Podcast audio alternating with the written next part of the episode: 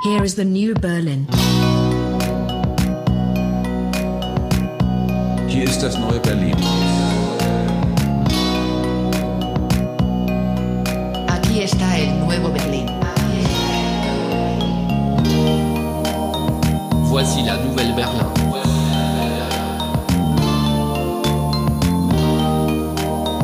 Hier ist das neue Berlin.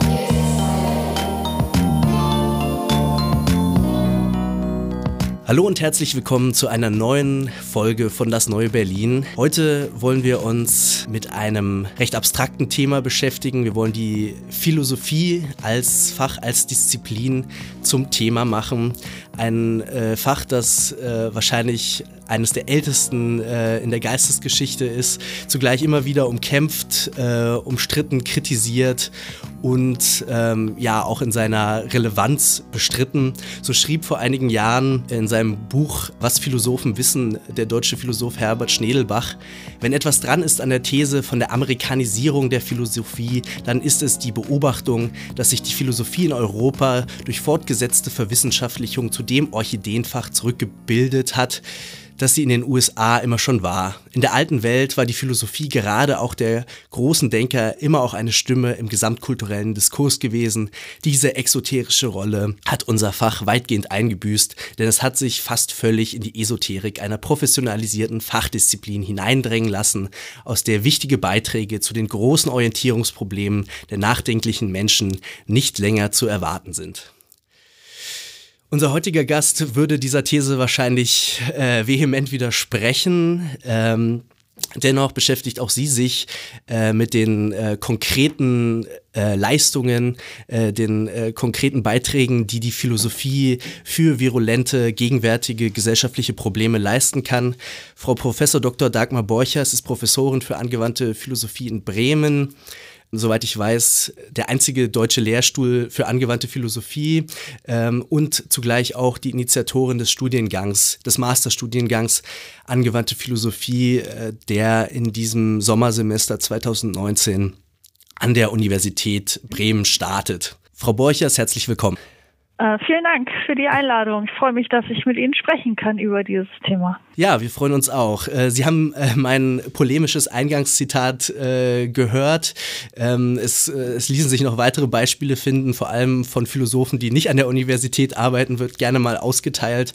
Letztes Jahr schrieb auch Wolfram Eilenberger in einem Zeitungsartikel, dass in der Philosophie nichts mehr geschieht, was irgendeinen wachen Geist wahrhaft interessieren, geschweige denn faszinieren oder gar produktiv desorientieren würde.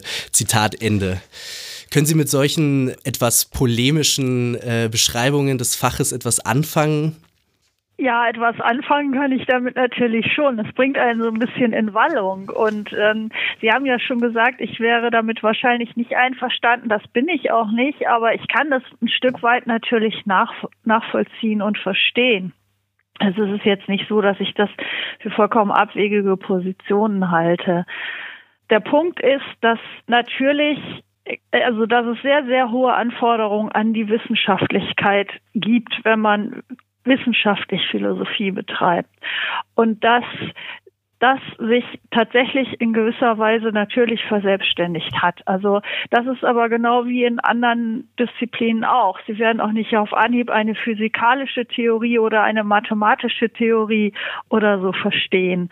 Ähm, das die Philosophie hat sich intern auch so sehr spezialisiert, dass nicht einmal Philosophinnen und Philosophen immer alle Debatten verstehen, sondern wenn ich etwas höre zur Theorie der Quantenmechanik oder ähm, andere Teile der Philosophie der Physik oder auch der Bedeutungstheorie oder der Philosophie der Zeit oder gibt viele, viele Beispiele, dann äh, schlacker ich auch mit den Ohren und habe riesige Fragezeichen über dem Kopf. Also das hat einfach was mit der Binnenspezialisierung in diesem enorm breiten Feld der Philosophie auch zu tun.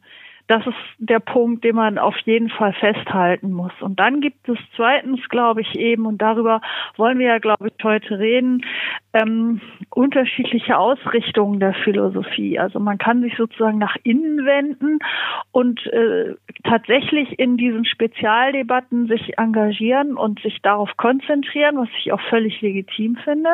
Man kann sich aber auch quasi nach außen wenden und versuchen, philosophische Überlegungen in die Öffentlichkeit zu tragen oder sie auf eine Weise zu formulieren, die ähm, öffentlichkeitstauglich und gut zugänglich ist. Und ich sehe überhaupt nicht, warum das eine das andere auch irgendwie ausschließen sollte. Was Sie da angesprochen haben, wäre ja vermutlich ungefähr das, was eine angewandte Philosophie beinhalten würde. Ähm, nun ist das ein ich weiß nicht, äh, wie gut eingeführter Begriff angewandte Philosophie. Äh, vielleicht können Sie ähm, erstmal kurz darlegen oder beschreiben, äh, was damit genau gemeint ist im Unterschied zur, äh, ja, zu den traditionellen Wissensfeldern der Philosophie.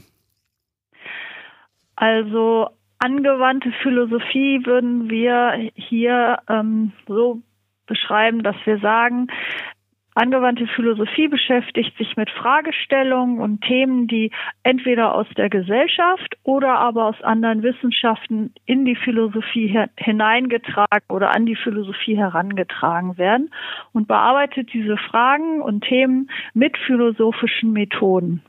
Das ist so unsere Kurzdefinition von angewandter Philosophie. Es gibt also viele, viele Themen und darauf zielt, glaube ich, auch ein bisschen das Zitat ab und Fragestellungen, die sich aus der philosophischen Debatte selbst ergeben haben. Und dann gibt es viele Fragen, die eben aus der Gesellschaft ähm, in die Philosophie kommen. Zum Beispiel gibt es jetzt viele Publikationen zum Thema Migration. Ähm, es gibt viele ähm, es gibt Debatten über Klimaethik und so weiter und so weiter. Und das sind natürlich Publikationen und philosophische Überlegungen, die, ähm, die sich ergeben haben vor dem Hintergrund dessen, was de facto uns gerade so in der Welt massiv beschäftigt. Jetzt haben Sie einleitend gesagt, ähm, dass die Situation der Philosophie eigentlich gar nicht so anders ist als in anderen Disziplinen. Also man kennt das natürlich äh, mit allen Wissenschaftlerinnen, äh, mit denen man so spricht, äh, dass das eigene Fach so differenziert ist, dass man äh, auch mit Fachkollegen oftmals gar kein sinnvolles Gespräch mehr führen kann. Ähm, so ist die Situation sicherlich eben für alle Wissenschaften. Ähm, ist dann allerdings, das wäre jetzt eben die Frage für die Philosophie, ähm, ist das also hat das eine unterschiedliche Bedeutung äh, in, in verschiedenen Disziplinen im Hinblick auf die Frage, welche Bedeutung hat diese Disziplin für die Gesellschaft? Ja, das, das finde ich einen sehr klugen Gedanken. Das kann sehr gut sein, weil natürlich die Philosophie sich mit Fragen beschäftigt, die für, ich sage jetzt mal, alle prinzipiell von Interesse sind. Und ich möchte auch nicht den Gedanken erwecken, dass angewandte Philosophie irgendwie eine neue Erfindung sei. Also wenn man sich mal anguckt, womit sich beispielsweise Aristoteles beschäftigt hat, dann ist das die Frage, was ist eigentlich Glück? Was macht ein gutes Leben aus? Ähm, warum ist Freundschaft wichtig für ein gutes Leben? Das sind nicht irgendwelche abgedrehten, extrem abstrakten Fragen, sondern das sind Fragen, die die Menschen beschäftigen, die so ein bisschen reflektieren und über ihr Leben nachdenken. Und ich, das ist ja auch, glaube ich, der Grund, weshalb viele junge Leute sich für Philosophie interessieren, weil also mein, ich sage immer, Philosophie beginnt eigentlich mitten im Leben. Im Prinzip kann man eine beliebige Tageszeitung aufschlagen, meinetwegen auch die Bildzeitung, und man könnte sofort anfangen zu philosophieren. Und das finde ich persönlich auch so schön an der Philosophie, ähm, dass sie, dass sie mitten im Leben anfängt. Und das empfinden, glaube ich, gerade in Zeiten wie diesen viele Menschen so. Also wir brauchen nur das Thema Fake News zu nehmen oder ich diskutiere zum Beispiel im Moment relativ viel mit Studierenden über die Frage, was bedeuten die Begriffe wie Wahrheit und Wissen noch in Zeiten des Internets und so weiter und so weiter. Und das sind und das sind die Fragen oder das sind Beispiele für Fragen, die Menschen sich zur Philosophie hinwenden lässt und warum sie glauben, dass es vielleicht ganz interessant sein könnte, sich mit Philosophie zu beschäftigen. Das ist ganz interessant, dass Sie ähm, die Philosophie sozusagen auch aus so einer gewissen äh, Lebenssituation, also so, äh, Alltagsproblemen äh, heraus äh, auch schon ähm, ähm, sozusagen äh, finden, dass dort, dort irgendwie auch die Anfänge oder die äh, Ansatzpunkte der Philosophie liegen.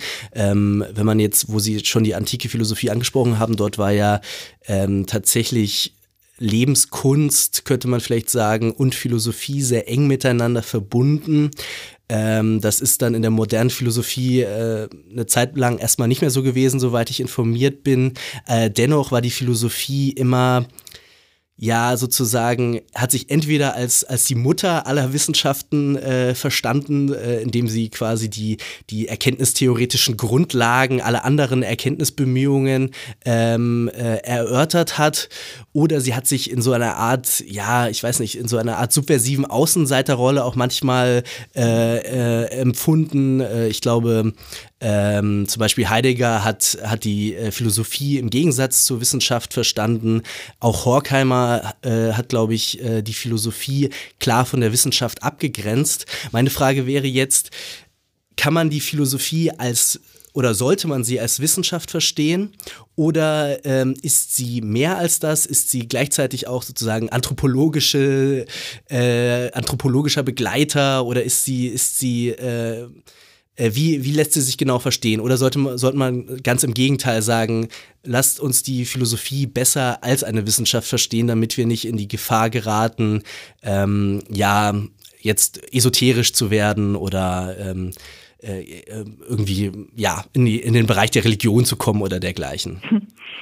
Ja, sehr schön. Also ich würde sagen, sie ist beides. Ich finde das ganz toll, wie Sie das beschrieben haben mit dieser, wie haben Sie das genannt, anthropologische Begleit, äh, Begleit ja. Begleiterscheinung oder sowas. Irgendwie so, also genau. ähm, ich glaube, das hängt einfach damit zusammen, dass jeder, also fast jeder Mensch, also jeder Mensch, der, der so ein bisschen sensibel ist, der fängt doch in einem bestimmten Alter, also schon Kinderfragen sind ja eigentlich genuin philosophische Fragen, ja? ja. Also das ist dem Menschen offensichtlich irgendwie in die Wiege gelegt, sich zu fragen, warum ist das eigentlich so? Ähm, was heißt das eigentlich genau? Äh, warum ist das wichtig und so weiter? Und sich auch Fragen über das eigene Leben zu stellen, Begriffe geklärt haben zu wollen und so weiter und so weiter, was man da alles so hat oder ganz zu schweigen von so moralischen Konflikten und so weiter. Und deswegen finde ich das völlig richtig, was Sie sagen. Es, es entsteht, das meinte ich, als ich gesagt habe, es entsteht mitten im Leben. Es, ich finde es toll, dass eigentlich fast jeder Jugendliche so eine Art, ich nenne das immer in, mein, in meinen Seminaren, ähm, philosophische Phase hat, wo mhm. man so ein, so ein radikaler Philosoph oder Philosophin ist, alles in Frage stellt oder vieles in Frage stellt. Und dann hat ja auch, haben ja auch viele, gerade auch junge Menschen, so ihre Fragen, die ihnen so ganz persönlich quasi auf der Seele brennen und die sie extrem beschäftigen. Was ist Gerechtigkeit? Was ist Wahrheit? Und so weiter und so weiter. Ähm, und deswegen finde ich, dass Sie recht haben. Philosophie ist viel, viel mehr als eine Wissenschaft. Sie fängt quasi außerhalb der Wissenschaft an. Und ich würde im Sinne des Eingangstats auch sagen, ja, vielleicht ist sie auch da am lebendigsten, am authentischsten und so weiter. Jetzt haben Sie aber noch was weiteres Wichtiges gesagt.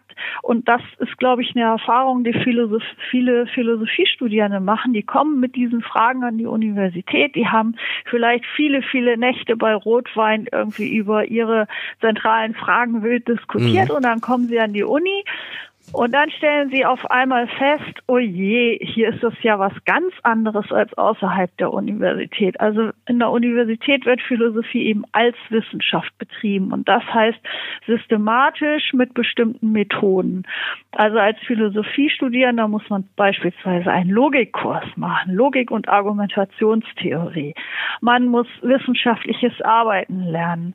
Man stellt fest, dass ähm, in Seminaren philosophieren eben nicht freies Assoziieren ist, dass man sagt, was einem gerade so durch den Kopf geht und was man gerade mal so meint, sondern dass da sehr strenge Maßstäbe angelegt werden, was ein vernünftiges Argument eigentlich ist, ein triftiges Argument und so weiter und so weiter. Es geht darum, äh, gute von schlechten Argumenten anhand bestimmter Kriterien unterscheiden zu können. Und damit fängt sozusagen die Wissenschaft der Philosophie an. Und das ist, wie Sie ja auch schon ähm, vermutet haben, durchaus wichtig. Ja, also ähm, weil die Philosophie ja eine nicht empirische Wissenschaft ist. Das heißt, die Behauptungen, die wir aufstellen, die ähm, können, da kann ich nicht sagen, ja, wenn Sie mir nicht glauben, dann machen Sie das Experiment doch nochmal. Ähm, wir haben keine empirische Grundlage, die auf Experiment und Beobachtung beruht, sondern wenn Sie das, was ich sage, in Zweifel ziehen, dann müssen Sie sich meine Argumentation genau angucken. Und deshalb braucht es dafür eine Ausbildung oder bestimmte Kriterien, wann meine Argumentation sozusagen auf guten, stabilen Beinen steht und wann sie das nicht tut. Und deswegen finde ich, dass, äh, glaube ich, dass Philosophie als Wissenschaft zu betreiben eben etwas substanziell anderes ist, als wenn man sie außerhalb der Wissenschaft betreibt. Und natürlich, und in dem Sinne würde ich dem Eingangszitat auch recht geben, treibt das der Philosophie auch sehr viel Leben aus. Ja. ja. Also wenn man Philosophie als Wissenschaft betreibt, dann, dann äh, dann, wie soll das ist, als ob man sich so ein Kettenhemd überzieht. Äh, das ist sehr belastend und mühsam, weil man dann immer denkt, man will nichts falsch machen. Man muss tausend Dinge bedenken. Wenn Sie dann einen Aufsatz schreiben, müssen Sie auf dem neuesten Stand der Forschung sein. Dann dürfen Sie keine wichtige Publikation übersehen. Dann gehen Sie tausendmal Ihre Argumentation durch, ob das doch alles hieb- und stichfest ist und so weiter und so weiter. Und das, ja, in gewisser Weise stimmt das. Das treibt der Philosophie ein bisschen die Lebendigkeit aus und die Spontanität und ich befürchte sogar manchmal ein bisschen die Kreativität. Ich habe mich jetzt gefragt, als Sie ähm, beschrieben haben, was die angewandte Philosophie ausmacht, dass dort ja, entweder die Fragen aus der Gesellschaft an die Philosophie herangetragen werden oder die Philosophie sich einfach ein, eine Sensibilität dafür bewahrt, was gesellschaftliche oder vielleicht auch andere fachwissenschaftliche Fragen sind, zu denen sie etwas beitragen kann. Und in ihrer Darstellung würde die Philosophie das dann ähm, in ihren eigenen Methoden ähm, ähm, vorantreiben, das Problembewusstsein äh, oder äh, worum es genau dann auch in dem äh, Problem eben geht. Ähm, meine Frage wäre jetzt auch, gibt es eigentlich sowas wie eine genuin philosophische Methode? Also ist das zum Beispiel eben die, die logische Begriffsanalyse oder einfach eine, eine Orientierung an, an einer Analyse von Begründungszusammenhängen. Und äh, kann man das auch so verallgemeinernd äh, für die gesamte Philosophie sagen? Also es gibt nicht eine philosophische Methode, sondern es gibt ganz viele verschiedene. Und es gibt ja innerhalb der Philosophie ganz unterschiedliche Strömungen und Richtungen. Also Sie haben schon Horkheimer erwähnt, die kritische Theorie. Dann haben Sie mit der äh, logischen Begriffsanalyse eine Methode erwähnt, die eher so in den Bereich der analytischen Philosophie gehört. Dann gibt es die Hermeneutik, die, sehr stark so bestimmte ähm, Heuristiken der Textinterpretation Kommunikation ähm, in, in den Fokus nimmt und so weiter und so weiter. Also es gibt ganz unterschiedliche Phänomenologie, es gibt ganz, ganz unterschiedliche philosophische Methoden und das macht auch schon mal sehr viel Binnendifferenzierung in der Philosophie aus. Also es gibt in der Philosophie ja auch Grabenkämpfe und Schulen, die sich bitterböse gegenüberstehen. Mhm. Da kommt dann natürlich zum Teil auch so ein bisschen ähm, politische Programmatik mit rein und so weiter und so weiter. Und deswegen ist das sehr heterogen, das Feld, gerade auch methodisch. Ähm, mich würde nochmal die Diagnose interessieren. Also was Sie jetzt gesagt haben, auch da würde ich sagen, kann man zu einem gewissen Teil äh, auch auf andere Wissenschaften übertragen. Also ähm, ich kenne es äh, ähm, aus der Mathematik, äh, wo dann gerne gesagt wird, ähm, äh, in dem Moment, wo man mit dem Mathematikstudium anfängt, muss man eigentlich seine Vorstellung davon ablegen, was Mathematik war und was an Mathematik Spaß gemacht hat, weil man irgendwie erstmal dann lernt, was eine Zahl ist. Äh, und das hat dann mit der Mathematik, die man vielleicht davor noch im Gymnasium äh, gelernt hat und die einem Spaß gemacht hat, erstmal relativ wenig zu tun. Ähnlich ist es wahrscheinlich bei allen anderen Fächern, ähm, wo das, was man vielleicht aus dem Alltag oder auch noch aus der Schule kennt an Gegenständen, dort gar nicht mehr so existiert und, und man eigentlich die wissenschaftliche Methode, wenn man das jetzt so sagen will, als eine Methode überhaupt, doch darin besteht, äh, diese Gegenstände erstmal auseinanderzunehmen und sich vom Leibe zu halten in gewisser Weise. Ähm, und eben, dass das ähnliche Problem dann auch in der äh, in der Philosophie. Jetzt hat man ja schon über Jahrhunderte, im Prinzip seit es die Universität gibt, dann so einen antiakademischen Diskurs, der genau das ähm, der Wissenschaft generell vorwirft und sagt, eben innerhalb dieses akademischen Betriebs kann man eigentlich gar keine richtige kreative Wissenschaft machen, sondern es wird eigentlich eher Wissenschaft verhindert, indem kreatives Denken ähm, verhindert wird. Ähm, meine Frage wäre jetzt, ähm, wenn man über angewandte Philosophie spricht, dann ist das natürlich zum Teil vielleicht auch eine Antwort auf diesen antiakademischen Diskurs, aber wahrscheinlich auch nicht ganz, weil ähm, sicher sich die Problemlagen geändert haben. Das wäre eben die Frage, worauf antwortet, auf, auf welches Problem antwortet dann die angewandte Philosophie? Also ich teile das eben genau in dieser Pauschalität überhaupt nicht. Also ich bin wirklich absolut anti-Anti-Wissenschaft. Ich finde das äh, völlig unzutreffend zu, zu sagen, die Wissenschaft verunmögliche kreatives Denken. Das halte ich für völligen Unfug. Also wenn Sie mal sehen, mit wie viel Kreativität Wissenschaftlerinnen und Wissenschaftler ihre Forschungsprojekte ähm, sozusagen zuschneiden, ihre ähm, Experimente durchdenken, äh, neue Fragestellungen eröffnen und so weiter und so weiter. Ist ein ungeheures kreatives Potenzial drin. Also ohne Kreativität würde wissenschaftlicher Fortschritt wird überhaupt nicht funktionieren. Nehmen Sie zum Beispiel auch die medizinische Forschung, ähm, aber auch die Materialforschung. Was, wenn Sie heute ein Handy in der Hand haben, da steckt unglaublich viel kreative Wissenschaft drin. Ja, sowohl mathematisch, Informatik als auch ingenieurswissenschaftlich. Also das ist einfach Quatsch zu sagen, ähm, Wissenschaft sei nicht kreativ oder, oder verhindere Kreativität. Also das, das würde ich schon mal überhaupt gar nicht unterschreiben. Ähm, äh, die angewandte Philosophie, ja, worauf reagiert sie?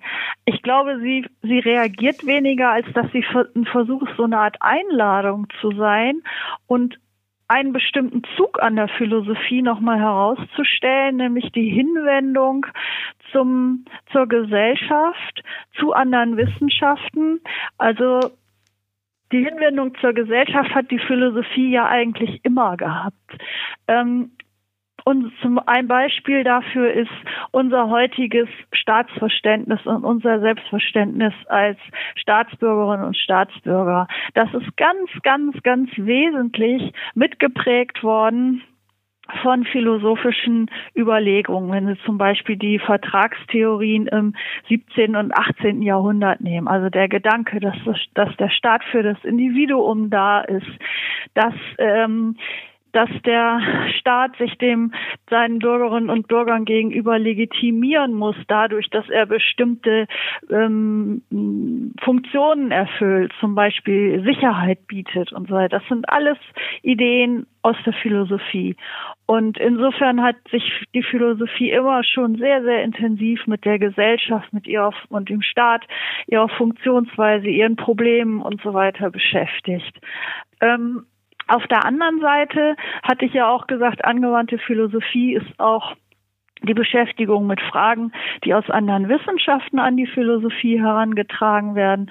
Und ähm, die Philosophie ist eben, wie ich ja sagte, eine nicht empirische Wissenschaft und als solche ist sie immer schon genuin interdisziplinär oder ja transdisziplinär, ähm, weil wir natürlich, wenn wir uns eine philosophische Frage vorlegen, die wo es, wo es ähm, wichtige empirische Erkenntnisse zugeht, dann müssen wir die immer importieren aus anderen Wissenschaften. Und deswegen guckt die Philosophie immer in alle möglichen Wissenschaften hinein und hat auch zum Teil sehr viel dazu zu sagen. Es gibt eine Philosophie der Mathematik, eine Philosophie der, der ähm, Physik, der Biologie, es gibt Musikphilosophie, es gibt Rechtsphilosophie, also äh, zu fast jeder Wissenschaft gibt es so eine Verbindung in die Philosophie hinein. Und diese Vielfalt deutlich zu machen, das ist eigentlich das Anliegen der angewandten Philosophie und des Studiengangs auch. Vielleicht können wir das ein bisschen konkretisieren ähm, an einem Beispiel, äh, in dem ein, ähm, eine wissenschaftliche Fragestellung durch eine philosophische Ergänzung äh, beziehungsweise eine philosophische Bearbeitung äh, bereichert wird. Ähm, hätten Sie vielleicht eins parat, äh, bei dem man das äh, sehen kann, wie auch sozusagen der, ähm, der fremddisziplinäre Diskurs tatsächlich äh, auf seine blinden Flecken auch ein wenig vielleicht gestoßen wird äh, in Auseinandersetzung mit der Philosophie? Naja, also ein Beispiel, das mir einfällt, das ist jetzt aber nicht besonders spektakulär, ist äh, zum Beispiel der Naturbegriff. Ja, ja. also äh, in der Biologie spielt er ja eine ganz, ganz große Rolle und ähm, es ist aber gar nicht so einfach, den Naturbegriff irgendwie zu präzisieren. Er hat unglaublich viele Facetten. Ja. Ähm, ist natürlich auch zu sehen im Abgre Abgrenzung zum Kulturbegriff und äh, da dafür ist die Philosophie ein Stück weit auch da, um, um solche Be Begriffsklärungen zu leisten und vielleicht auch mit, mit ein paar Missverständnissen aufzuräumen. Oder auch der Begriff der Kausalität scheint auch irgendwie ziemlich klar zu sein, ist aber de facto innerhalb der, der Philosophie, der Wissenschaftstheorie eine ziemlich harte Nuss ja. ähm, und gar nicht so einfach zu, zu klären. Das wären jetzt so zwei Simpelbeispiele. Aber es gibt natürlich noch viel mehr. Also da kann ich jetzt nichts zu sagen, aber es gibt eine unglaublich lebendige Diskussion zur ähm, Quantentheorie ja. innerhalb der Philosophie. Hm? Also Damit ich tatsächlich. kann Ihnen nicht genau sagen, um welche Details es da geht, aber es ist auf jeden Fall eine riesige, eine ganz interessante Diskussion darum, die immer weitergeht. In der Tat. Also ich kann mir das zum Beispiel sehr gut bei der Philosophie des Geistes vorstellen, die ja ähm, im Prinzip äh, sich ganz umfangreich mit der Frage ja auch beschäftigt, wie eine naturalistische Erklärung ähm, des menschlichen Bewusstseins möglich ist. Genau. Und das ist ja auch eine, ja. eine, ein Problem der Neurowissenschaften, wo ich dann manchmal und das als, als blutiger, ahnungsloser Laie gesprochen, das Gefühl habe, dass dort in den Neurowissenschaften teilweise Fragen äh, diskutiert werden, die eigentlich schon philosophisch erledigt sind, so ein wenig, also so zum Beispiel die, die sogenannte Identitätstheorie oder dergleichen, wahrscheinlich ist das auch nicht mehr dort aktuell, aber äh, das wäre vielleicht jetzt ein Beispiel, was mir gerade spontan eingefallen wäre, genau. Ja, oder nehmen Sie die Diskussion, die es vor einigen Jahren gab und die heute auch noch so ein bisschen vor sich hin in ihren Ausläufern weiter plätschert um die Willensfreiheit, die zwischen Kognitionswissenschaftlern und Philosophen entbrannt ist. Also im Zuge der Interpretation dieser Libet-Experimente, die in der in den Kognitionswissenschaften in dem Kontext äh, vorgenommen wurden und wo dann einige Kognitionswissenschaftler das Ganze so interpretiert haben, dass sie gesagt haben, ja, die Tatsache, dass dieses Bereitschaftspotenzial empirisch nachweisbar ist, schon sich gebildet hatte, bevor die Besuchsperson bewusst meinte, den Entschluss gefasst zu haben, den Finger zu heben, zeigt eben, dass es uns so vorkommt, als würden wir willentlich und wissentlich Entschlüsse fassen, aber de facto kann man eben zeigen, dass das alles schon vorher äh, physiologisch sozusagen vorbereitet war. Ähm, und da hat es ja eine ganz, ganz intensive, sehr kontroverse Diskussion zwischen Kognitionswissenschaftlern und Philosophen gegeben zu dieser Frage, wie man das interpretieren muss und ob damit das Thema Willensfreiheit, an dem ja rechtlich und moralisch und für unser Selbstverständnis enorm viel hängt, ob man die jetzt abserviert hat oder eben nicht. Ist es denn wenn man jetzt äh, den, den Kontakt der Philosophie mit anderen Disziplinen beschreiben würde, dann mehr ein Konkurrenz oder mehr ein äh, Zusammenarbeitsverhältnis? Also man hat ja heute auch das wieder in vielen Fächern, dass, dass sich so Transdisziplinen oder, oder interdisziplinäre Zusammenhänge entwickeln. Manchmal eigene Fächer, wenn man an die Biophysik oder Neurophysiologie denkt. Ähm, äh, das ist jetzt, glaube ich, in der Philosophie ähm, noch nicht äh, äh, so üblich, dass sich da wirklich eigene Disziplinen entwickeln. Aber ähm, genau, ist es dann eher die Zusammenarbeit zu sagen, man, man, man, man, man arbeitet mit anderen Disziplinen zusammen? Oder, das war jetzt, glaube ich, eher der Fall, wenn es um diese Willensfrage ging, ähm, vielleicht auch die aufzupassen, dass einem äh, andere Disziplinen da nicht die Hoheit über bestimmte Begriffe und, und Vorstellungen wegnehmen. Ich glaube, das hängt sehr vom Einzelfall ab, wie die äh, jeweiligen Vertreter der Fächer auch auftreten. Und damit werfe ich durchaus auch einen kritischen Blick auf, auf die Philosophiekolleginnen und Kollegen. Man kann natürlich anmaßend auftreten, ja, auf beiden Seiten und sagen, zu den, zu den, zu der anderen Disziplin, Leute, ihr habt in Wirklichkeit keine Ahnung und lasst uns das doch bitte machen. Mhm. Ähm, man kann aber auch interessiert und freundlich auftreten und sagen, okay, das ist total spannend und ich möchte das gerne erstmal verstehen und dann würde ich mich gern mit euch darüber austauschen, wie ihr das interpretiert, wie wir das interpretieren, ob das irgendwie zusammenpasst oder überhaupt nicht passt. Und das ist tatsächlich ein sehr, sehr mühsamer Prozess oft. Also das ist nicht immer einfach, sich über Disziplingrenzen hinweg miteinander zu verständigen. Und das geht auch häufig schief. Da braucht man Geduld, da braucht man wirklich echten Respekt. Ähm, die Versuchung ist doch oft sehr groß zu sagen, ach komm, dann lassen wir es halt. Macht ihr euren Kram, wir machen unseren Kram und dann war es das eben wieder. Jetzt habe ich aber rausgehört, dass äh, durchaus vielleicht dieses Verständnis, was, was wir auch schon am Anfang äh, oder was Leo am Anfang genannt hatte, ähm, so die, die Philosophie auch in, in so einer Gegnerstellung gegenüber den äh, Naturwissenschaften vor allem und den, den, den Technik, Technik, also der Technik überhaupt, das sind ja auch so alte, alte Traditionen, der Technikkritik und sowas, ähm, dass das manchmal hinderlich auch noch ist in der Disziplin oder ist das eigentlich eher von gestern? Das hängt auch sehr davon ab, mit, mit welcher philosophischen Strömung man das zu tun hat. Also die, zum Beispiel die analytische Philosophie ist tendenziell sehr naturwissenschaftsfreundlich und äh, sehr aufgeschlossen und würde sich glaube ich, eher nicht aufs hohe Ross setzen gegenüber den Naturwissenschaften. Ähm, also da, das hängt ganz ganz stark davon ab, aus welcher philosophischen Ecke man kommt und um welches Thema es jeweils auch genau geht. Ist es denn so, dass die, also ich versuche das mir noch, äh, noch etwas äh, konkreter vorzustellen, wie dann so ein Austausch ähm, gelingen kann oder auf welchen, ja, auf welchem ähm, ja, gesprächlichen Grundlagen er sozusagen aufbauen kann. Und wenn ich dann so über die Philosophie nachdenke, und über ihre, ihre Beiträge zu ja auch naturwissenschaftlichen Fragen, dann, dann denke ich zunächst einmal vor allem so an so ja, erkenntnistheoretische, wissenschaftstheoretische Überlegungen auch. Ja, da, das führt mich dann dazu zu denken, dass dann die Philosophie vielleicht sich in bestimmten ähm, Debatten doch eher als so eine Art Grundlagenwissenschaft verstehen müsste. Ähm, also sozusagen der Ort der, ja, der, der logischen Integration aller anderen ähm, interdisziplinär zusammengreifenden Disziplinen sein müsste. Ähm, ich weiß, das ist ho vielleicht hochproblematisch, diese Vorstellung, aber äh, äh, trifft das irgendwas oder würden Sie eher sagen, die Philosophie äh, würde sich dann eher einschalten und ähm, ja sozusagen als eine Perspektive unter vielen, anstatt die eine Perspektive zu sein, in, in der sich die, äh, die Ansätze logisch integrieren müssten.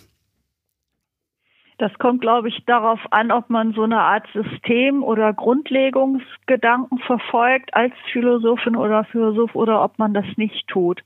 Also es, es kann beides, es kann beides geben. Es kann, es gibt durchaus ähm, so philosophische Ansätze, die diesen Grundlegungs- oder Integrationsansatz haben. Es gibt aber auch viele äh, Philosophinnen und Philosophen, die sich mit bestimmten Detailfragen, die aus den Einzelwissenschaften kommen, beschäftigen und dann ähm, einfach interessiert sind zu verstehen, wie Naturwissenschaftlerinnen und Wissenschaftler auf, auf, diese, auf dieses Resultat gekommen sind, was für philosophische Fragen sich daran anknüpfen und so weiter. Also es gibt es, glaube ich, beides.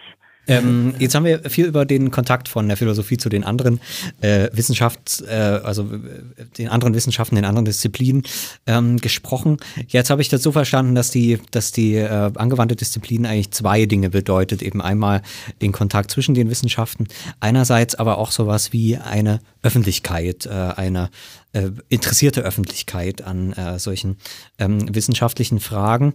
Ähm, da ist natürlich äh, schon, so, so habe ich das auch vorhin verstanden, ähm, ein gewisses Defizit da, eben diese, diese wissenschaftlichen, also diese philosophischen Fragen aus der Disziplin zu kommunizieren und vielleicht diesen Anschluss an die Lebensrealität der Menschen äh, wieder hinzukriegen. Jetzt habe ich überlegt, eigentlich ist ja heute die Philosophie äh, in aller Munde überall. Äh, man hat auch das Gefühl, auf dem ähm, populärwissenschaftlichen äh, Markt äh, äh, ähm, äh, ist sehr viel Philosophie. Richard David Brecht ist auf den Bestsellerlisten. Man hat ganz viele neue Magazine, die es erst seit wenigen Jahren gibt, die, glaube ich, auch ganz gut laufen und hohe Auflagen ähm, haben. Gibt es da so eine Ablösung von Philosophie im Alltag und in den Massenmedien von der akademischen äh, Disziplin?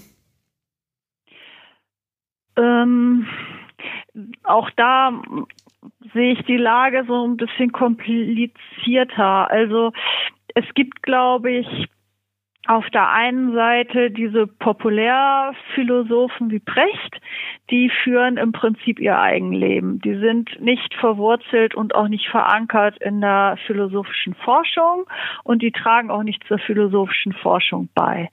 Ähm, das hat aber auch also auch eine gewisse, also ich will das gar nicht schlecht reden, weil natürlich das eben, wie Sie sagten, viele, viele Leute kennen diese Bücher, mögen sie sehr gern, kommen über diese ähm, äh, Bücher zur Philosophie, kriegen einen schönen Einstieg in die Philosophie. Also es hat durchaus auch seinen Reiz und das ist ja auch in Ordnung.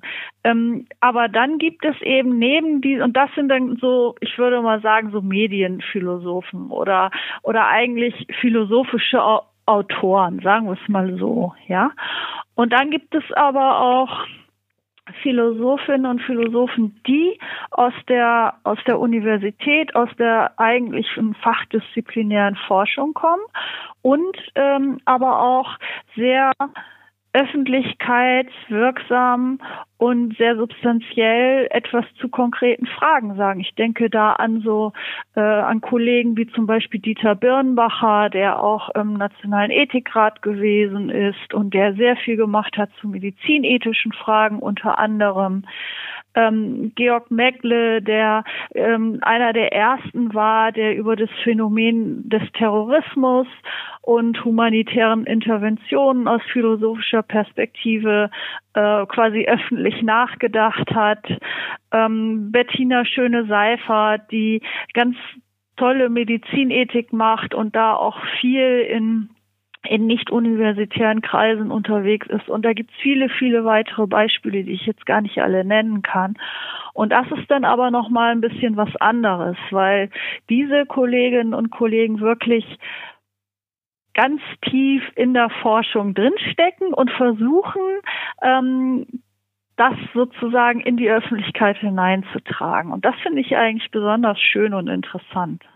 Und da ähm, wäre auch äh, die Diagnose, dass das mehr sein könnte, gegenüber dieser äh, ähm, ja äh, quasi Populärphilosophie, ähm, die mancher vielleicht dann eben doch gar nicht so viel mit Philosophie zu tun hat oder mit dem, was Philosophie sein könnte.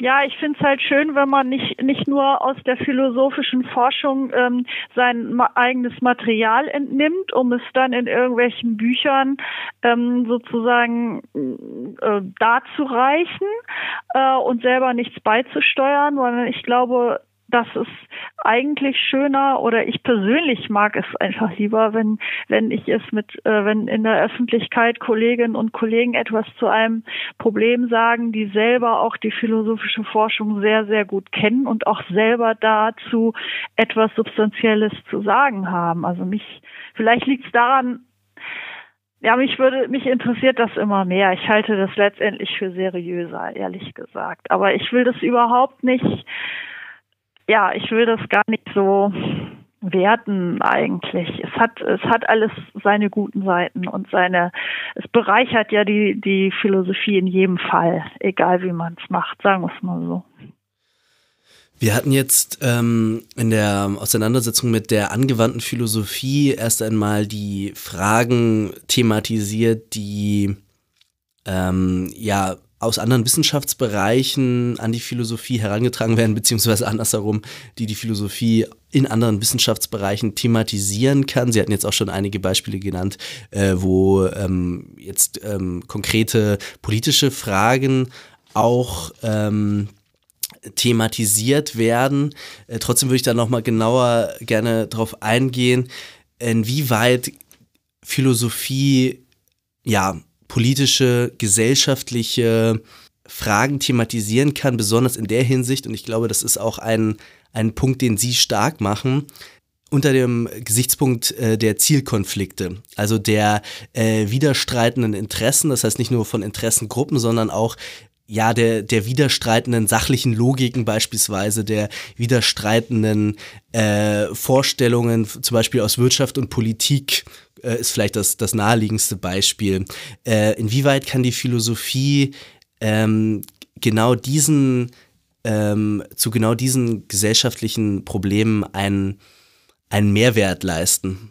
Ich wollte noch mal sagen, dass, dass es aus der Perspektive desjenigen, der wirklich aus der philosophischen Forschung und wirklich aus der Wissenschaft kommt, doch wie Sie ja auch schon vermutet haben, sehr viel schwerer ist, etwas zu den großen gesellschaftlichen Kontroversen unserer Zeit zu sagen, als Leuten, die, die das nicht sind. Und das liegt daran, dass, das hatten wir ja eingangs auch schon ein bisschen gestreift, dass natürlich den Philosophen, die selber Wissenschaft betreiben, die Wissenschaft auch so ein bisschen wie so ein Mühlstein um den Hals hängt, weil sie nämlich dadurch sehr viel mehr Skrupel haben.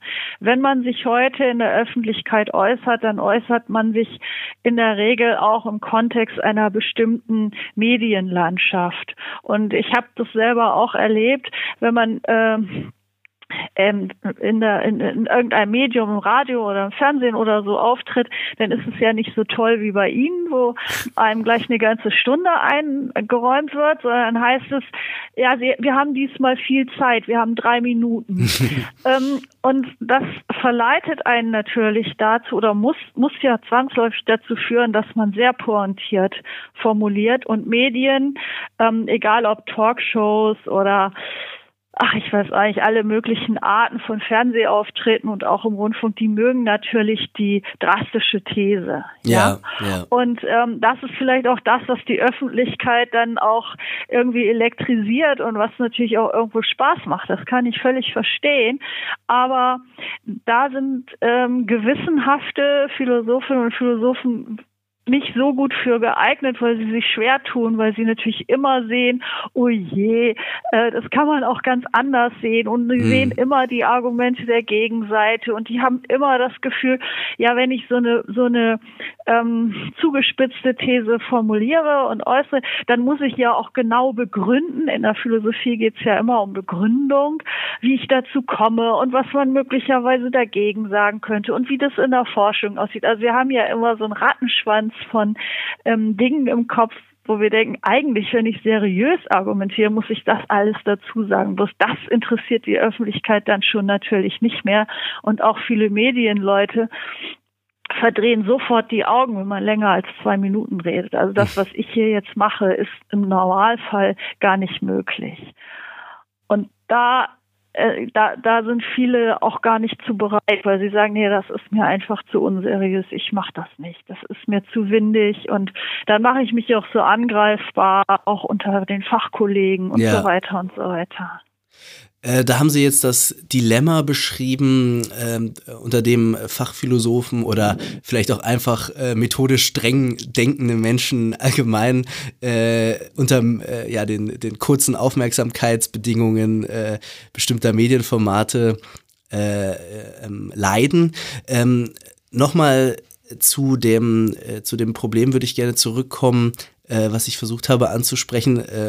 Weil das auch äh, in der Beschreibung ihres Studiengangs ähm, eine, also nicht ihres Studiengangs, aber des von ihnen mitinitiierten Studiengangs äh, eine Rolle spielt. Wie lassen sich ähm, gesellschaftliche ähm, Zielkonflikte, also sozusagen äh, sachlich äh, funktionale Differenzen zwischen verschiedenen gesellschaftlichen Bereichen vielleicht auch äh, philosophisch vermitteln. Können Sie dazu noch was sagen? Ja, also ich möchte noch mal kurz anmerken, dass ich nicht die Initiatorin des Studiengangs ja, bin, sondern dass wir das als Institut hier mit den Kolleginnen und Kollegen uns alles gemeinsam überlegt haben. Ähm, zu Ihrer Frage, also wir haben hier ja auch zwei Studiengänge, ähm, die sich mit dem Thema komplexes Entscheiden beschäftigen im Bremen. Genau. Und das ist eigentlich auch schon wieder ein Zugang, der eigentlich eher interdisziplinär ist, weil nämlich viele große Entscheidungsprobleme, die uns heute beschäftigen, mehrere Dimensionen oder Aspekte haben, ethische, rechtliche, politische, ökonomische und so weiter.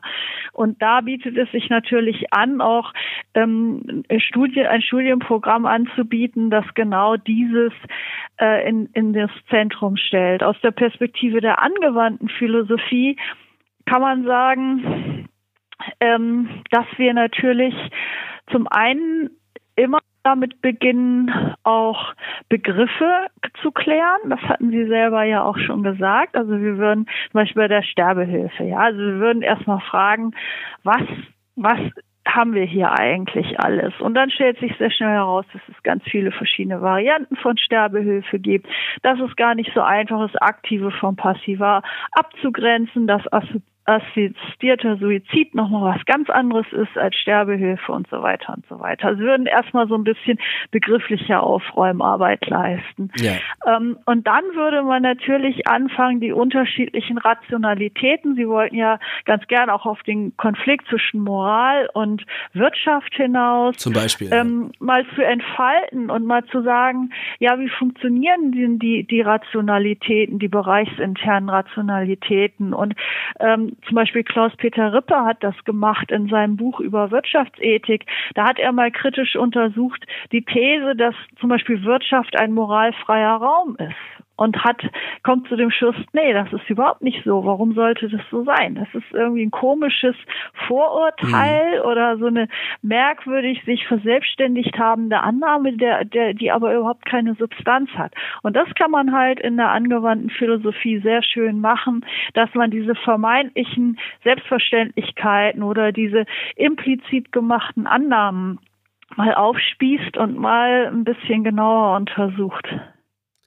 Das ist ganz interessant. Also mir erscheint es oft so, dass ähm, viele Beiträge der Philosophie zu, ähm, ja, sei es jetzt Medizin oder sei es jetzt Fragen anderes, anderen politischen Handelns, prinzipiell in der Grammatik der, äh, der Ethik sozusagen herangetragen werden. Und da ähm, ist dann oft tatsächlich, wie Sie es jetzt schon angedeutet haben, ja der Einwand, das, ist, das sei irgendwie sachfremd oder ja, das sei alles schön und gut, aber im Prinzip werden Entscheidungen gar nicht auf Grundlage von äh, ethisch-moralischen äh, Überlegungen und Evaluationen in diesen ähm, gesellschaftlichen Bereichen getroffen, sondern folgen eben einer eigenen äh, spezifischen sachlichen Logik, die dort eben vorherrscht. Die Wirtschaft handelt äh, nach, nach den Problemen, äh, nach den Möglichkeiten von, von, was weiß ich, möglichst hohem Profit und die Politik handelt nach der Logik der, ähm, äh, der, der, der Machterhaltung. Also wenn man jetzt, ich will jetzt nicht polemisieren, sondern ich will jetzt das nur kurz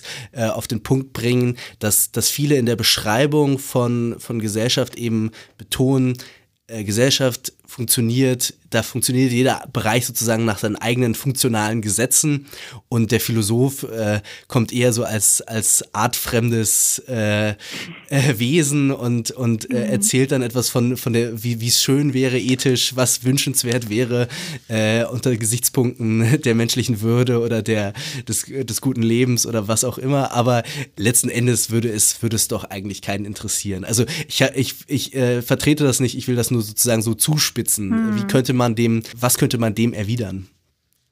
Naja, es spricht ja gar nichts dagegen, genau das, was Sie gerade geschildert haben, sich seinerseits mal genau anzugucken. Also das, äh, das gibt es ja auch, solche, solche äh, Untersuchungen, also diese Bereichslogiken und Bereichsrationalitäten auch mal auszuformulieren und sich genauer anzugucken. Das wird ja auch gemacht in der Philosophie und die Frage, wie lässt sich das eigentlich vermitteln, mhm. aber auch die Frage, wie berechtigt ist eben diese Annahme. Ne? Also ich denke schon, dass wir ähm, ähm, natürlich kann man irgendwie ähm, zynisch sein. Und ich finde es zum Beispiel erstaunlich, dass ich auch von den Studierenden im Zusammenhang mit Politik jetzt dauernd von Deals ähm, äh, sprechen höre. Also auch Studenten fangen an, irgendwie über Deals in der Politik zu reden, wo ich sie da mal sanft darauf hingewiesen habe, dass ein Deal eigentlich ein Bericht, ein, ein Begriff aus der Ökonomie ist mhm. und dass sie selber jetzt sozusagen anfangen, eine Ökonomisierung der Lebenswelt äh, zu betreiben, wenn sie das unreflektiert einfach übernehmen. Und wenn sie es über übernehmen, dann sollten Sie sich überlegen, was Sie damit genau sagen wollen. Vielleicht ist es ja korrekt, vielleicht machen wir auch in der Politik mittlerweile Deals, aber dann sollten wir darüber nachdenken. Und solche Fragen kann man in der Philosophie wunderbar aufwerfen. Ähm, und auch eben genau diese, diese Dinge, die uns so unterlaufen, auch sprachlich, ähm, mal ein bisschen genauer angucken. Mich würde interessieren, ähm, wie der Studiengang ähm, oder überhaupt eben die angewandte Philosophie ähm, dann im, im äh, Feld der Philosophie insgesamt steht. Also ich beobachte das in der Soziologie, ähm, wo ich herkomme und arbeite. Da gibt es eigentlich ganz ähnlich das Problem. Ähm, ähm, da liegt natürlich die, der Bezug zur Gesellschaft auf der Hand. Gleichzeitig hat man natürlich auch da sehr viel spezialisierte Fragen, die man da nicht mehr wirklich kommunizieren kann. Und dann hat man die merkwürdige Situation, dass man äh, brennende äh, politische und gesellschaftliche Fragen hat und einen riesigen Haufen Forschung auch dazu. Und trotzdem gibt es äh, kein, äh, keine Kommunikation. Da beobachte ich eher, dass es weniger gelingt, ähm, dann diese Wissenschaft direkt ähm, irgendwie in die Öffentlichkeit zu bringen, sondern dass sich äh, ähm, eine, neue, eine, neue, Profession entwickelt von Wissenschaftskommunikatoren, ähm, die dann quasi nicht mehr die, die volle, ähm, ähnlich wie man das vielleicht in der Didaktik hat, nicht mehr die volle äh, disziplinäre Ausbildung haben, sondern mehr so einen Überblick äh, bekommen und dann ihre eigentliche Kompetenz eben in diesen Kommunikationsfragen äh, entwickeln und dann eben genau lernen, okay, wie kann ich mit den Massenmedien arbeiten, wie kriege ich vielleicht auch in drei Minuten äh, meine, meine Nachricht rüber? Ähm, oder wie muss ich eben aussortieren und mich dann eben von dem äh, trennen, was dann in den drei Minuten nicht geht, ohne dass ich jetzt ähm, eben dem Journalisten oder der Journalistin, der ausgeliefert bin. Ähm, dann hat man aber natürlich das Problem, dass es eben genau diese Ablösung vom Fach in gewisser Weise gibt. Ähm, wie ist das in der angewandten Philosophie? Wie wird damit umgegangen? Und wie ist das auch im Studiengang ähm, reflektiert? Ja, tolle Frage. Also wir haben ja extra ein Modul Philosophie und die Öffentlichkeit und da sollen die Studierenden eigentlich genau das mal so ein bisschen machen. Also die sollen ähm, entsprechende Veranstaltungen mal organisieren oder so. Also es geht um, um Kommunikation von Philosophie, von philosophischen Inhalten in der Öffentlichkeit. Und natürlich ist das eine Gratwanderung. Auf der einen Seite finde ich das genau richtig, was Sie sagen. Vielleicht ist es gut, wenn man auch Leute ausbildet, ähm, die genau das gut können oder die sich damit zumindest schon mal beschäftigt haben. Auf der anderen Seite ja gut, also ich meine, so ein Masterstudiengang, das sind auch nur zwei, zwei Jahre, also im Prinzip nur drei Semester, wenn man ehrlich ist, wo wirklich was getan werden kann. Das ist nicht hm. viel. Und die Gefahr, dass äh, dann Fachkollegen kommen oder auch äh, externe Kritiker und sagen, ja, das ist doch total oberflächlich, die ist natürlich durchaus auch gegeben. Also da muss man dann auch mal mutig sein und sagen, ja, wir versuchen das jetzt aber einfach mal. Und ähm, vielleicht vielleicht bringt das ja neues kreatives Potenzial auch mit sich. Das wäre natürlich schön. Hm. Also ich kenne das Problem aus dem Journalismus. Ähm, da hat man stark die Entwicklung, dass die Ausbildung immer professioneller wird. Ähm, das heißt, ähm, früher gab es im Prinzip keine journalistische Ausbildung, sondern man hat entweder einfach eine Ausbildung gemacht, davor meistens, oder man hat irgendein äh, anderes Fach studiert und ist dann quasi fürs Volontariat, hat eigentlich dann erst Learning by Doing das Handwerk gelernt. Ähm, heute hat man, glaube ich, kaum noch solche Absolventen, sondern es kommen eben alle von Journalistenschulen oder aus Journalismusstudiengängen äh, und haben quasi keine, außerhalb dieses Handwerks und dieser, dieser Tätigkeit der Kommunikation, keine Heimat mehr. Aus, der, aus dem Journalismus kenne ich das auch durchaus auch als Problem. Also äh, der Deutschlandfunk hat, glaube ich, eine Reihe, ich habe jetzt mal geguckt, die haben das auch wieder geändert, aber die vergeben dann eine Reihe von Plätzen äh, nur an Studierende, die wirklich ein abgeschlossenes naturwissenschaftliches Studium äh, haben, mhm. ähm, um genau das äh, zu vermeiden. Ähm, ist das bei Ihnen irgendwie auch schon äh, so, ein, so ein Problem oder ähm, wird das schon in, der, in dem Studiengang auch mit, mit berücksichtigt, dass man sagt, bevor man auch die Anwendung des Wissens lernt, ähm, muss man auch genau diese fachliche inhaltliche Heimat äh, im, im, im, im akademischen Fach haben irgendwo? Ja, das ist ein, auch ein sehr guter Gedanke. Das ist völlig richtig. Und äh, das ist ja sowohl der Master angewandte Philosophie als auch der Master komplexes Entscheiden sind ja Masterstudiengänge. Das heißt, in beiden Fällen liegt dem in der Regel ein Bachelorstudium voraus. Und äh, in der Philosophie ist es in der Regel ein Bachelor-Philosophie, muss aber nicht unbedingt sein. Aber das ist mal, das, gehen wir mal davon aus, dass das der Standardfall ist. Und da hat man sich ja schon mal drei Jahre mit den Grundlagen intensiv befasst. Im äh, Masterkomplex ist entscheidend ist die Situation ja noch viel verschärfter, weil das ja vier Fächer sind, die diesen Master betreiben. Und da bin ich wirklich heilfroh, dass wir ähm, den als Master anbieten und verlangen, dass die Studierenden ein Studium, also eines dieser vier Fächer im Bachelor studiert haben. Anders kann ich mir das auch gar nicht vorstellen, weil sich nämlich zeigt, dass die Methoden und so weiter alle aus dieser Fachdisziplin kommen. Also da haben sie wirklich ihr Standbein, da kennen sie sich aus, damit können sie gut arbeiten. Und deswegen würde ich so einen vier Fächer Studiengang niemals als, als Bachelor anbieten. Ich glaube, das ist genauso, wie Sie sagen. Man braucht ein ein fachdisziplinäre Verankerung in, und so ein Fundament, in dem man sich gut auskennt. Und das betrifft eben nicht nur die Inhalte, sondern vor allen Dingen auch die Methoden.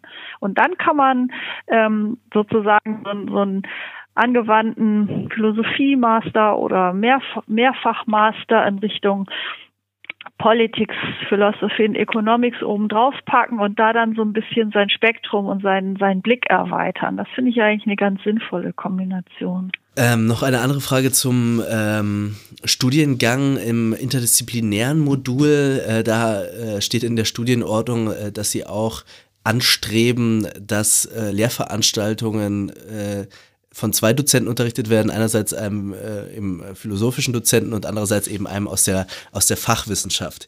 Äh, jetzt jetzt steht das erste erste Semester an. Ließ sich das schon verwirklichen oder ähm, wie wie wie sieht es da aus? Ja, das muss dann jetzt erstmal kommen, dann im, wahrscheinlich im Wintersemester oder in einem der darauffolgenden Semester.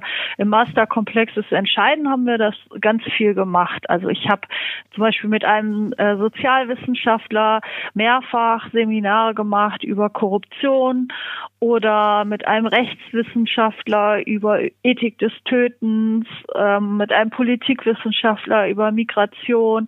Und das ist total klasse. Das, da lernt man selber ja auch unglaublich viel und äh, fühlt sich auch irgendwie sicherer, wenn man da einen einen Kollegen oder eine Kollegin aus der aus der Wissenschaft hat, die das Ganze vielleicht auch empirisch erforscht und das macht total viel Spaß und sowas wollen wir eben im Master angewandte Philosophie natürlich auch machen. Ich habe jetzt in der Vorbereitung der Sendung gesehen, in an der Universität Duisburg-Essen war das, glaube ich, da gibt es einen Bachelorstudiengang, der nennt sich auch angewandte Philosophie. Ich weiß nicht, ob Sie da mal äh, sich mit dem auch beschäftigt haben. Gibt es da irgendwie äh, Überschneidungspunkte oder ist das, ist das was ganz was anderes und hat nur denselben dasselbe Label. Nee, das finde ich, das finde ich, ähm, ist ja schön und ich ähm, hoffe oder würde mich freuen, wenn die äh, Absolventinnen und Absolventen dann vielleicht in Bremen weitermachen. Das wäre natürlich nett.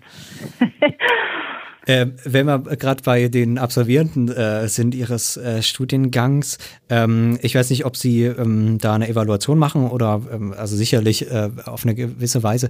Ähm, wo landet man denn ähm, üblicherweise äh, mit, in dem Fall vielleicht mit dem, äh, mit dem Wissen der, der angewandten Philosophie? Oder was ist auch das Ziel? Ich habe das schon so verstanden, dass es ähm, sich doch ein bisschen wehrt, dieses Verständnis der angewandten äh, ähm, Philosophie gegen so eine, äh, so eine Vorstellung der reinen Philosophie, die auch quasi sachfremd sein muss und widerständig Selbstzweck sein muss, sondern schon die Vorstellung, dass man mit Philosophie irgendwie auch im Alltag Sachen besser machen kann und in der Gesellschaft besser machen kann.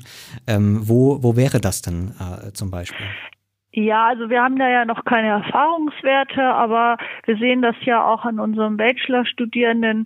Ähm, erstaunlicherweise oder sagen wir mal lieber erfreulicherweise werden die ähm, Absolventinnen und Absolventen eben nicht in der Regel ähm, Taxi fahren. Manche vielleicht, ist ja auch okay, aber äh, viele kommen doch in Unternehmen unter oder in Verlagen oder in der Politikberatung, äh, im Journalismus durchaus auch. Das hängt aber auch ganz stark von den persönlichen Vorlieben der Leute selber ab und das, was sie sich während ihres Studiums aufbauen. Das kennen, kennen sie sich ja aus anderen Fächern auch. Ich denke, so unterschiedlich wird das in der Politikwissenschaft oder in der Soziologie oder so auch nicht ja. sein. Also das ist ja so ein bisschen die Kunst im Studium, quasi nicht nur zu studieren, sondern auch gleichzeitig immer noch ein bisschen sein persönliches persönliches Profil zu schärfen und auszubauen, auch Praktika zu machen, um dann sozusagen häufig ja über so ein Praktikum irgendwo dann einen Fuß in die Tür zu kriegen. Und das in der Philosophie ganz genauso. Und das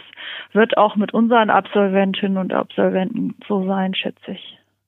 Jetzt habe ich äh, gesehen, Sie haben, das haben Sie vorhin auch schon genannt, äh, dieses äh, Projektmodul Philosophie in der Öffentlichkeit. Ähm, jetzt haben Sie schon genannt, da geht es um solche um, um Tagungen und solche Sachen. Ähm, ich habe mich gefragt, weil äh, wir verstehen auch hier dieses Podcast-Projekt im Prinzip so, da ähm, ähm, diese Öffentlichkeit nochmal anders zu schneiden und zum Beispiel eben das Problem, dass man äh, solche Gespräche in dieser Länge in den Massenmedien schwer bekommt, äh, einfach zu sagen, okay, heute haben wir ja die technischen Mittel, das selbst zu machen und dann eben nicht mehr nur allein im, ähm, im äh, Kontext des Studiums zu bleiben, sondern schon wie so eine Art kleines Start-up, ähm, auch wenn das äh, Wort vielleicht nicht das Beste ist dafür, ähm, die sozialen Medien oder das Internet überhaupt schon im Studium zu nutzen, aus dem Studium äh, rauszugehen. Ähm, ist das etwas, worüber Sie nachdenken in dem äh, Studiengang oder was passiert? Ja, ich finde das sehr reizvoll. Ich meine, im Grunde genommen ist es ja heute total klasse, dass man nur einmal einen Namen eingeben muss und dann kriegt man auf YouTube ganz tolle Videos von Vorlesungen und Vorträgen von allen möglichen Philosophinnen und Philosophen. Erstaunlicherweise, und das werde ich, glaube ich, bis zum Schluss meiner Lehrtätigkeit niemals verstehen, habe ich das Gefühl, dass die Studierenden das gar nicht richtig nutzen. Also wenn wir irgendeinen Text im Seminar lesen, dann komme ich immer rein und sage, ja, hallo, ähm, wir haben hier heute den Text von sowieso, ähm, zum Beispiel Martha Nussbaum, amerikanische Philosophin. Haben Sie denn mal im Internet geguckt, wer Martha Nussbaum ist, was die so gemacht hat? Und ich meine, diese jungen Leute sind den ganzen Tag online. Und wenn ich die, denen diese Frage stelle, gucken die mich mit großen Augen an und schütteln alle mit dem Kopf. Fast niemand hat mal im Internet geguckt, wer die Autorin oder der Autor ist, äh, um den es gerade geht. Wie erklären Sie sich und dann bin ich immer völlig fassungslos. Also ich, ich falle jedes Mal wieder in Ohnmacht da vorne, weil ich denke, nein, das gibt's doch jetzt wirklich nicht, weil das wäre doch so hilfreich zum Textverständnis. Und es macht so viel Spaß, sich diese ganzen Sachen im Internet anzuhören und anzugucken, die es da alle gibt. Also ja. Verstehe ich überhaupt nicht. Ich kann ihm nur zustimmen. Also wir haben auch, also gerade auch selbst von verstorbenen Autoren findet man ja dann Gespräche und sowas, hört nochmal eine Stimme und, und ja, hat dann nochmal genau. eine ganz andere Verbindung dann zu diesen Personen. Äh, in dem Fall, wie erklären Sie sich das, dass da offenbar diese, ähm, nicht diese Brücke geschlagen wird? Das, da habe ich absolut keine Erklärung für. Ich weiß es nicht, verstehe es nicht. Also noch äh, viel Arbeit eigentlich, was die, diese Brücke angeht. Ich könnte mir vorstellen, dass man doch irgendwie noch diese Trennung macht und sagt, äh, die Philosophie, das ist das, was ich irgendwie studiere und das ist das mit den alten Büchern und mit den Texten, die keiner versteht und so. Und der Rest ist dann, wenn ich auf YouTube gehe, dann brauche ich Entspannung, dann brauche ich was Seichtes. Vielleicht ist das so ja, eine Trennung sein. der Welten dann. Ähm, mm, ja. Obwohl ja. so Menschen wie Slavoj Žižek ja auch einen unglaublichen Unterhaltungswert haben. Also ich könnte den auch zum Einschlafen mir anschauen. also es gibt ja durchaus Philosophen, die, die, die wirklich einen Unterhaltungswert haben und nicht nur, nicht nur dozieren. Ja, es gibt ja auch Philosophen, die das ganz toll und professionell machen. Also zum Beispiel Michael Sandel hat ja, das ja genau, richtig drauf angelegt, auch. da hochprofessionelle Vorlesungen online zu stellen. Ich finde, auf der anderen Seite, da wäre ich auch wieder jemand, der sagt, man sollte es auch nicht übertreiben. Also Philosophie ist nicht online, ist nicht E-Learning, ähm, weil der das persönliche Gespräch, die Diskussion, dieses Frage-Antwort-Ding, ähm, das ist schon, das ist schon ganz, ganz wichtig. Also nur zu sagen, ja Leute, ähm, wir stellen euch da mal ein paar Videos rein und dann guckt euch das an und dann habt ihr es. So, so weit würde ich jetzt natürlich auch nicht gehen wollen. Aber dass man das gar nicht sich selber anguckt, finde ich schon merkwürdig. Ja, das klingt auf jeden Fall nach einem sehr interessanten Studiengang. Schade, dass der ja zu meiner Studienzeit noch nicht, noch nicht im Angebot war an den deutschen Universitäten. Von unserer Seite aus ist unsere Neugier fürs Erste befriedigt. Wir wünschen viel Erfolg mit dem Studiengang. Wir wünschen natürlich viel Erfolg mit dem Studiengang, wir werden das weiter verfolgen und äh, vielleicht äh, bietet sich auch mal die Gelegenheit, mit einem frisch ausgebildeten, angewandten Philosophen äh, bei uns in der Sendung ins Gespräch zu kommen. Ja, das, das wäre doch schön und ich bedanke mich ganz herzlich, dass Sie mir so viel Zeit eingeräumt haben. Das war ein echter Luxus und das hat mir ganz viel Spaß gemacht. Vielen, vielen Dank. Wir bedanken uns. Tschüss. Machen Sie es gut. Tschüss. Das war die 26. Folge von Das Neue Berlin. Äh, wie immer die Aufforderung, empfehlt uns weiter, macht uns tolle Bewertungen auf Genau. den Plattformen eurer Wahl und äh, schreibt uns auch gerne äh, mit, äh, mit Liebesbriefen und Hassnachrichten. freuen wir, wir freuen uns über beides. Genau, Und dann machen wir hier auch schön angewandte, angewandtes äh, Kommentare vorlesen. genau. Also bis zum nächsten Mal. Macht's gut, tschüss. Ciao.